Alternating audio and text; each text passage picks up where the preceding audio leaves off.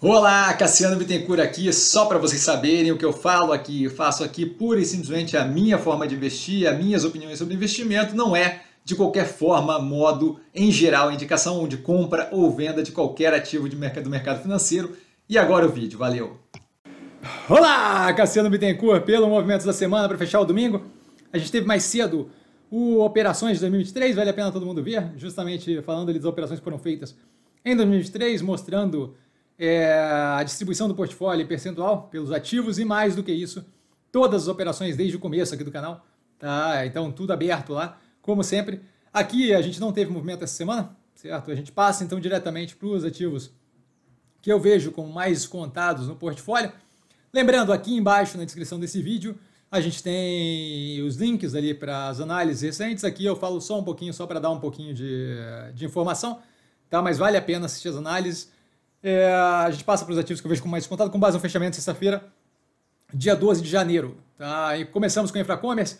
A operação vinha com um direcionamento bem binário, agora muito mais tranquilo, com follow-on aumentando, reduzindo ali a alavancagem, tá? e a operação evoluindo e confirmando aquela evolução do operacional financeiro quase que exponencial. Tá? A Ambipar vem entregando justamente o que se propôs, desde o IPO, um crescimento por alav com, com alavancagem. Tá? Isso daí vem acompanhado de eh, manutenção ali estável da qualidade operacional, é, mesmo com a adição de novas operações, é uma entrega bem positiva enquanto tem crescimento, e ainda assim algum nível de entrega ali de lucratividade, mesmo não sendo foco no momento.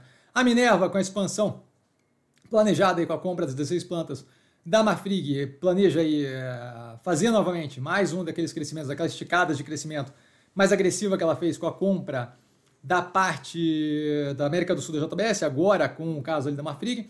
Tá? Vejo como muito positivo, vejo um médio e longo prazo bem promissor e o preço aí com baita no desconto. A MRV, afetada aí agressivamente, não sei bem qual é a justificativa que estão usando aí para justificar a queda aí de quase 20% numa semana, é, porém, entretanto, todavia, não vejo racional. Tivemos a prévia operacional que veio bem alinhada com o que é falado nas análises, então vejo o ativo como bem promissor e teremos aumento de posição se continuar nessa queda. Sexta-feira ali ameaçou de passar perto é, do preço que eu tenho em mente, então devemos ter aí nessa semana, se tivermos continuidade, um aumento de posição. Grupo Casas Bahia, como explicado nas análises, tem tido um tamanho considerável justamente para avaliar cada pedacinho do, da operação. Vem com uma tese alinhada de reestruturação da operação, consolidação do crescimento, chamem como quiserem, basicamente ele focando é, na reestruturação da parte da estrutura de capital, de capital da empresa, é, mais do que isso, foco ali em fluxo de caixa melhoria operacional, vejo como bem positivo, não vejo o preço vagamente próximo de algo realista. Tá, agora Arapes vem com operação de varejo de moda já muito próxima de 2019, a parte de, do banco aí, da Amida e da, do banco digital, é a parte justamente que vem afetando mais negativamente a operação. Não vejo como algo que se estenda, então pontual e passageiro, zero preocupado, a operação precificada abaixo do pior momento da pandemia, que faz zero sentido. E Dux vem entregando consistentemente um resultado muito positivo, é o preço ali muito afetado pelo medo do setor como um todo, que tem aí no mercado, que eu não vejo como justificável nesse momento, durante a pandemia sim, hoje em dia não. Então, um horizonte bem aberto. XP é, vem com expansão e diversificação ali das áreas é, do core, que era muito mais investimentos, para outras áreas de banco, inclusive é, com a mudança agora corporativa, da estrutura corporativa, para justamente viabilizar é, a maior expansão ali para áreas como, por exemplo, de cartão, que eles têm ido super bem. É, vejo a operação melhorando consideravelmente com redução do risco percebido, mais do que isso com a expansão para as áreas mais clássicas de banco, como previdência, cartão, que eles têm feito. Tá? Pets entrega um resultado consistente, é, bem positivo. Tá? Alguma redução mínima ali na margem bruta desse último trimestre por causa de uma experimentação ali com redução de preço e briga no preço, que não vai ser repetida, então a gente deve ter uma volta normal, ainda assim com uma mitigação forte desse dano na margem bruta, é, com despesas operacionais que acabam melhorando o quase o suficiente para zerar é, a diferença ali no EBITDA o que mostra ser bem positivo. A operação tem várias lojas ainda em maturação, o que deve aumentar naturalmente a margem EBITDA da operação à medida que o tempo passa.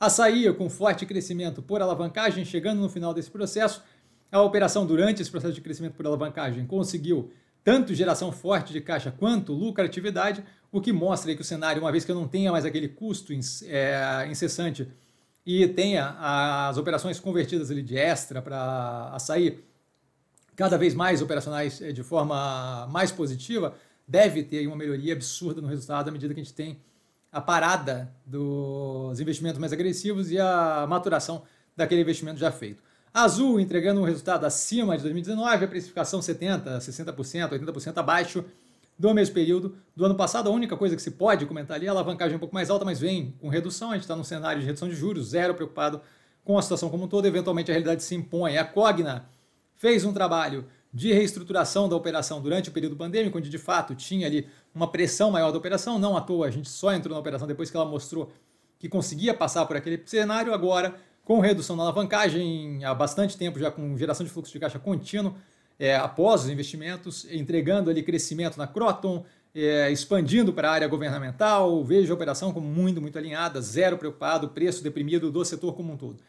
A Multi, Multilaser, antiga Multilaser, vem de um, uma operação ali é, mais negativa a partir do quarto trimestre de 2022, se não me engano, e aí veio justamente numa melhoria, é, tentativa ali de ajeitar é, o campo, tá? grande foco ali na redução da alavancagem, que nesse último trimestre, ali, durante a teleconferência, já havia atingido caixa líquida. Então, esse problema nós não temos.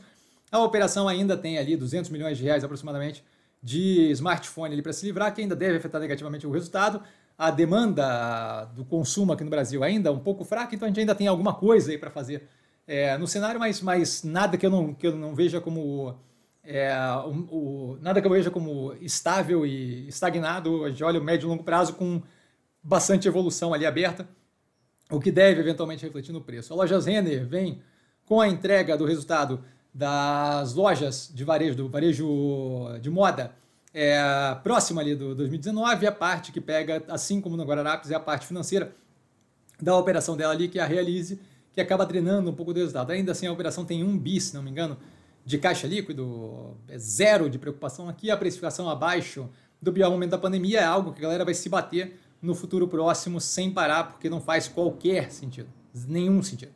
Tá? A Zemp, operação que vem aí com o avanço do Mubadala, é, parece muito mais vinculado à tentativa de expansão mais rápida, um, uma dinâmica mais agressiva da, da, operação do que provavelmente a tentativa de fechar capital, especialmente pelo RBI, né, o Restaurant Brands International, o dono das marcas Burger King e Popeyes, já terem falado naquela primeira tentativa deles de compra de, da operação como um todo, de que não, de que poderiam perder ali a, o direito à franquia master. Então, me parece muito mais justamente a tentativa de expansão mais agressiva, possivelmente ali para cima de Starbucks é, e Subway, que está quebrando, os dois estão quebrando aqui, no, quebrando aqui no Brasil, é, a operação do Brasil. Tá? Mais do que isso, a gente tem a possibilidade ainda de, de reavivar aquele acordo com a Dominus que a gente tinha, que quase virou parte ali da Zemp é, tempos atrás. Tá? A Alpargatas ah, é, com o exemplo ali, a parte a observar é justamente a alavancagem, mas não vejo problema terminal nem nada, é pura e simplesmente algo para se observar, dado que está um pouco mais apertado em 2,2 vezes dívida líquida sobre a EBITDA. A Alpargatas vem num processo de retomada ali da qualidade operacional, redução de estoque, a operação tomou uma raquetada grande no quarto trimestre, se não me engano, também de 2022, mas está tudo analisado no canal, as análises do canal, a gente vem acompanhando esse processo já há algum tempo, nada que justifique o preço, a operação vem reduzindo o estoque, o que melhora ali, a qualidade operacional, já refletindo positivamente na melhoria da, alavanca, da, da alavancagem, da, da, liquidez da operação. Vejo agora com o CEO é, fixo, bem curioso para ver como é que ele fala no primeiro, ele entra agora em fevereiro, para ver como é que ele fala agora no, no primeiro divulgação de resultado do quarto trimestre.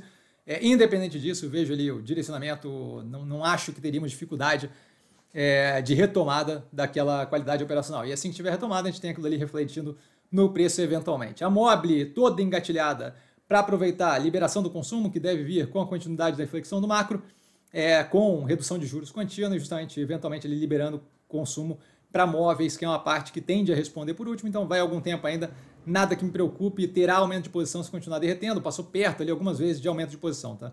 Serena, operação vem é, terminando aí os últimos dois projetos, o Good Night One no Texas e o Assuro A5, certo? Assuro A4 já completo. É, a operação tem aí espaço, se tivermos continuidade de redução de juros, é, de aumentar, ampliar novamente a quantidade de investimentos, ainda não tem nada definido e ainda temos aí alguns juros para ver caindo. De qualquer forma, a operação opera muito bem e deve se aproveitar bastante do El Ninho que ajuda na safra de vento, especialmente lá na localização, na localização que eles têm, que é muito norte-nordeste ali. É bem positivo. Neogrid focando nas partes mais é, rentáveis da operação, a gente ainda está vendo muita substituição de receita das partes menos rentáveis pelas mais rentáveis, a gente deve eventualmente começar a ver é, justamente o reflexo positivo de ter remodelado o negócio dessa maneira à medida que o tempo vai passando. Ainda não, não vejo nenhum prazo, mas não estou preocupado, eu vejo o preço como muito descontado, dada a queda agressiva que a gente teve desde que esse processo começou. Melnik, uma, uma, uma chance ali de se expor ao setor de construção civil no, na região de Porto Alegre e região metropolitana, uma parte ali bem específica. De qualquer forma, a operação vem entregando o que se propôs, a substituição de land bank de permuta por cash, que aumenta, quando eu penso médio e longo prazo, a margem bruta da operação e deve refletir na qualidade operacional da empresa. O preço é descontado, especialmente se a gente considerar que a operação vem reduzindo o estoque pronto, é, melhorando a qualidade do land bank e vem operando ali consistente com, com consistência. Né? A operação ela não, não deveria ser vista trimestre a trimestre, uma vez que quando a gente olha trimestre a trimestre é uma operação de menor porte, então tem alguns trimestres que parecem muito positivos, outros menos, é melhor olhar um horizonte mais longo. E dúvida? Dúvida dou sempre no Instagram, arroba investir com sim. Só ir lá falar comigo, não trago a pessoa amada, mas sempre lá tirando dúvida. E vale lembrar que quem aprende a pensar bolsa opera com um mero detalhe. Um grande beijo a todo mundo e nos vemos amanhã no Abertura de Mercado logo cedo. Lembrando, amanhã não temos mercado americano, né? então deve ser um dia um delta mais tranquilo. E no final do dia, a gente tem a live de segunda, como sempre, das 8 às 10 da noite, tirando dúvidas de vocês. Galera, valeu, beijão. Bom domingo, valeu.